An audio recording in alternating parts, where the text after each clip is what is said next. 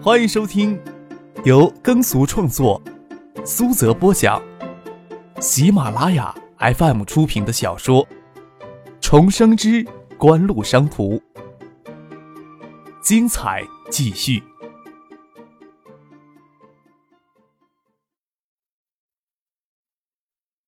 第七百九十一集。张可超笑得欢的许思呲了呲牙，才跟石月兵继续胡扯。何家那丫头呀，说的不算。我来告诉你们，什么才是通吃的三种素质：有钱、有爱心、要浪漫。你想想看，有哪个女孩子不吃这一套呀？嘿，貌似很有道理啊。石学兵说道：“算了，想你一时半会儿也不会有深的领悟。我直接教你一招吧。”你今天晚上组织一些男男女女到新市街、孔庙、福清路，将所有呀寒夜里出来卖花童手里的玫瑰花都买下来。这样既能体现你很有钱，也能表现你很有爱心呢。但是，要将这些玫瑰花只送给那个左小青，看上去是很浪漫了。但是，左小青事后要解决这么多的玫瑰花呀，就会很头疼。总不能堆满一个房间，看着玫瑰花枯萎吧？送给垃圾清运工，嘿，那简直让人难以忍受呀。张克这么说着，还配合做出难以忍受的神色。许思笑着捏捏他的脸颊：“那怎么办呢？你说说看。”石学兵说着：“今天晚上不是有很多人去雁归湖守夜，或者登雁归山山顶守夜吗？你将那个玫瑰花买下来，再组织男男女女将这些玫瑰花送到每一个雁归湖畔以及雁归山上过千禧夜的女孩子，是不是足够完美了？”是不是觉得千禧夜这么过，比你们一群傻爷们儿、傻娘们儿吹冷风更有意义、更浪漫呀？哎呦，老大，你主意好归好，这还得真有钱才行啊！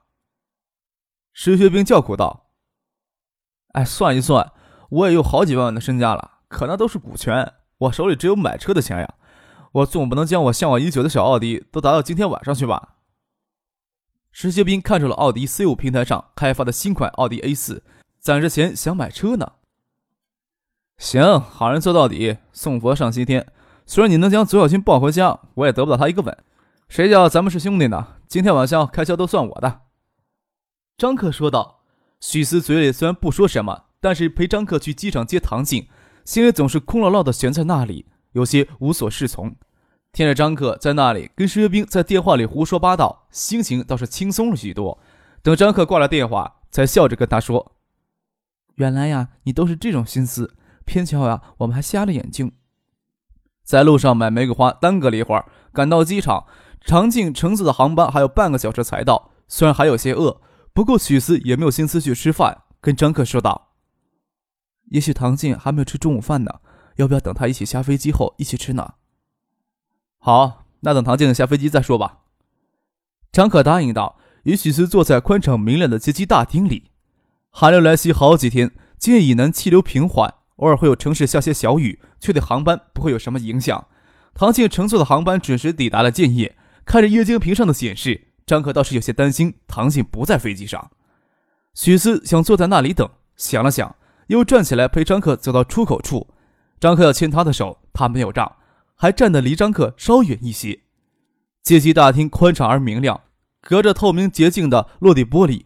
可以清楚地看见抵达的旅客，唐静夹杂着人流当中，他也看到张可与许思站在那里，安静地抬起手挥了挥，脸上露出笑容，与平日里活泼好动的他有所不同。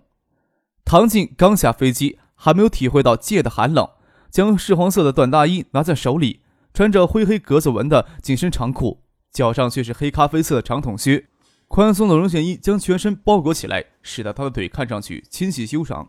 乌黑的长发随意的竖在肩后，即使脸上的神色有些复杂，但还是掩饰不住他的青春与娇艳。小克，唐静没有什么行李，只有随身携带的挎包。他有一套生活用品跟服装都放在青年公寓里，没有必要再随身拿什么东西。他走了出来，换了张克医生，从挎包里拿出一只精美的包装过的礼物，递给了许思。你好。就在匆忙的机场里帮你挑选的，不知道你会不会喜欢。许思也有些措手不及的感觉，都忘了要将礼物拿出来，接过了礼物，也不知道要说什么才对。许思要给你的礼物在车上呢。张克说道：“我的礼物呢？你的礼物呀？”唐静低头翻着挎包，翻了一会儿没找到，焦急的说：“我记得放包里的，怎么会找不到呢？”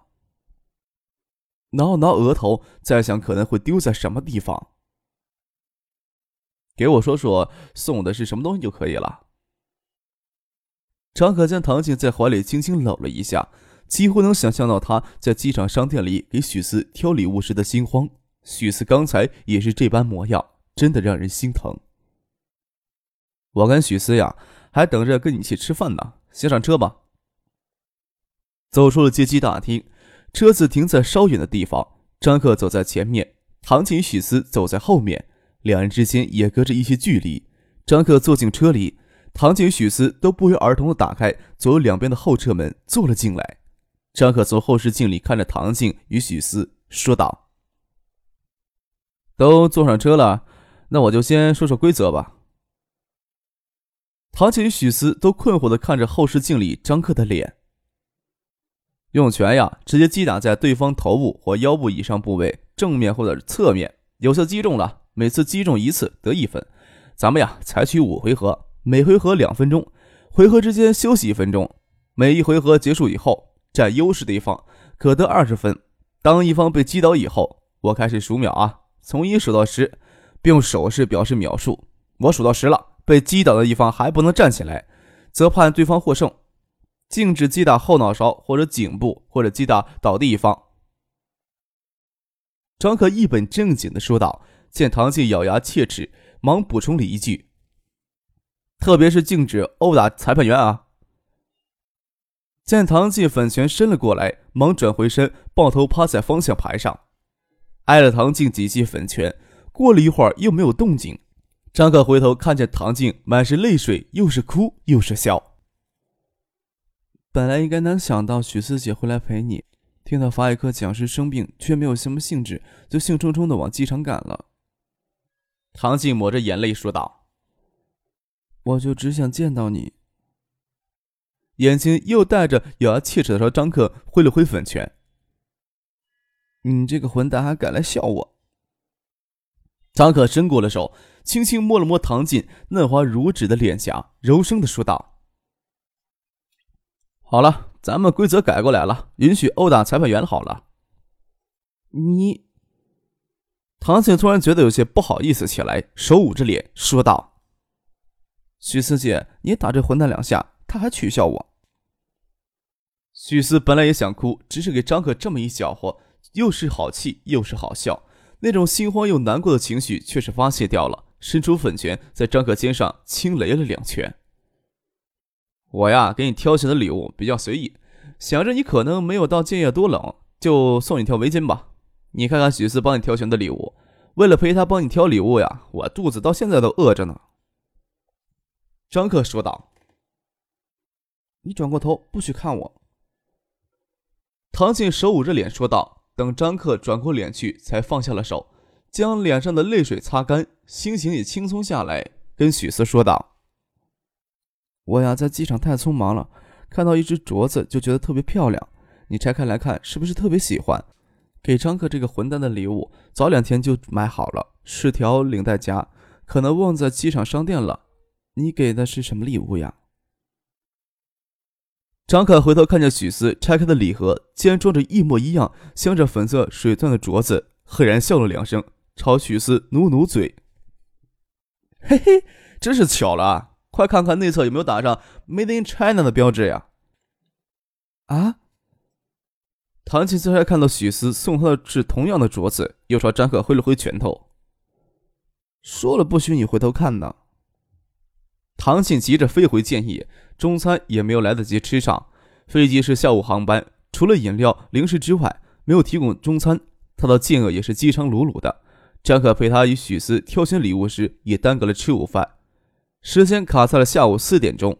这个时候去餐厅用餐，势必要给围观，就到机场超市里买了些面包、饮料，在车上先吃些东西，填填肚子。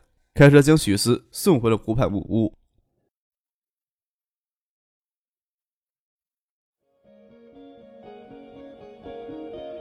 您正在收听的是由喜马拉雅 FM 出品的。重生之官路商途》。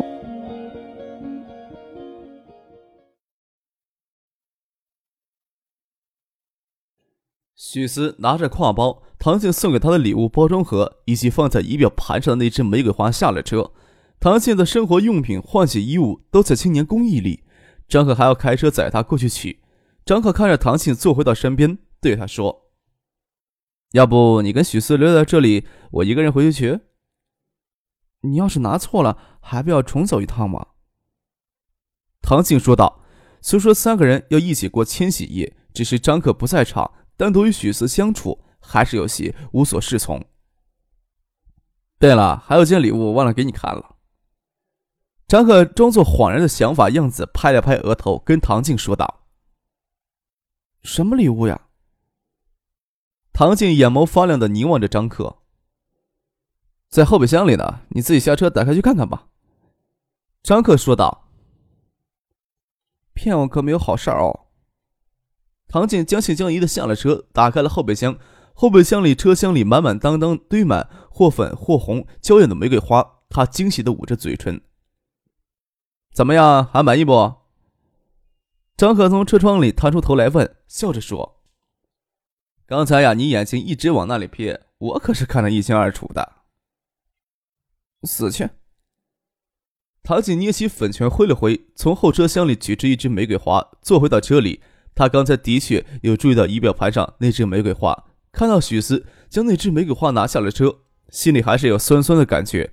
没想到又给张克取笑，看他脸上坏坏的笑，伸手到他腰间掐了一下，身子侧在另一边。脸上露出甜甜又有些不好意思的笑容。到了青年公寓，拿了换洗的衣服、生活用品，没有耽搁，就回了湖畔木屋。这还是堂姐第一次走进来。温泉湖湖心岛的木屋也是许思之作，只是温泉湖心岛木屋是开放式的，仿佛天然嵌入湖岛之中，野趣盎然。眼前的湖畔之居，就是许思要从外界独立出来一个小小世界，灵秀之气逼人。认识一个人的内心，有时很难，有时也不是想象中的那么困难。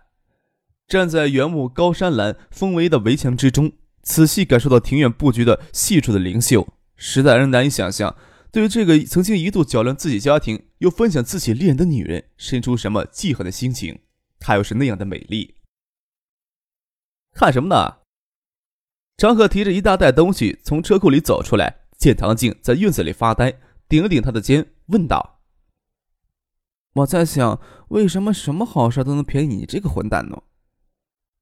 唐静转到张克身后，手搂着他的脖子，趴到他的背上，撒娇的说道：“小混蛋，你背我进去。”许思笑盈盈的走过来，接过张克手里一大堆东西，在他眼里，张克是难以取代的依靠，是精神上、灵魂里无法割舍的依恋，即使因为唐静的缘故要离开他。这些东西也是无法改变。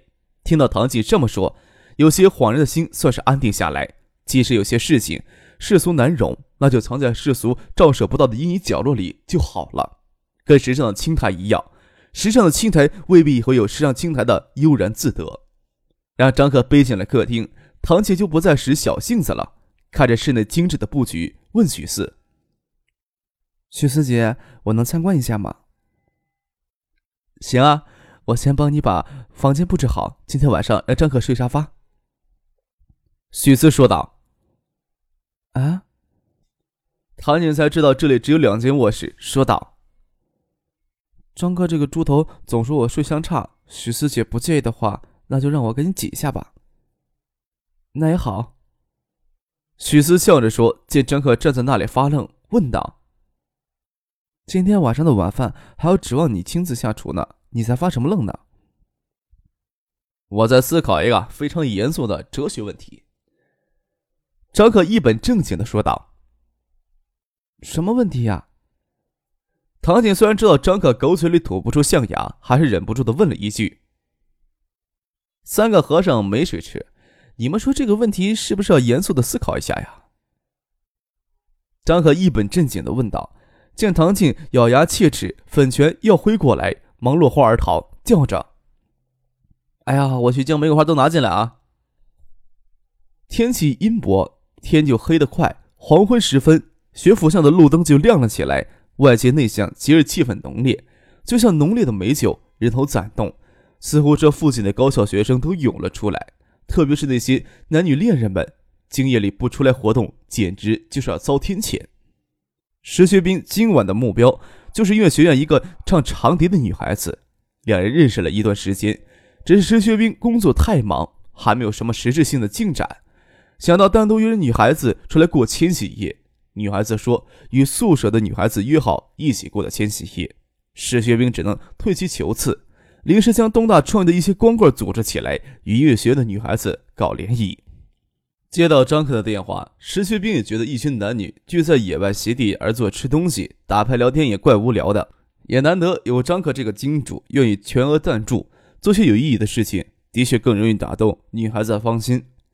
开始组织参加联谊的也只有十五六人，要去新市街、复兴路、孔庙广场三处卖花童聚集的繁荣街市，将玫瑰花都收上来。还要给这些卖花童以及街头流浪乞讨的儿童准备千禧夜的礼物，然后再将玫瑰花运回雁归湖沿岸及雁归山上分放。人手是肯定不够的，只不过石学兵将消息放出来，那些晚上有计划的人都纷纷改变了计划，参与进来。林小燕、朱小军、董月华、石兴飞、马丽、林冰、杨伟义、秦刚、苏一婷、何贤、陆天佑、沈晓等人。都拖家带口的参与进来，就连姚文胜从机场接到一心之后，听着消息后也立马开车赶了过来。陆健与女朋友也在场，正帮忙将一箱箱的羊皮手套、羊毛袜之类的千禧夜礼物往车子里搬。姚文胜站在一旁，跟朱小军、陆健他们抽烟，一心问林小燕：“柯大少人呢？这么大动静，怎么没见他出场呀？”“哎呦，谁想到他在哪个温柔乡里出不来呢？”令小燕在一旁笑着说：“帮客大金主撒钱，大家还是很有热情的。”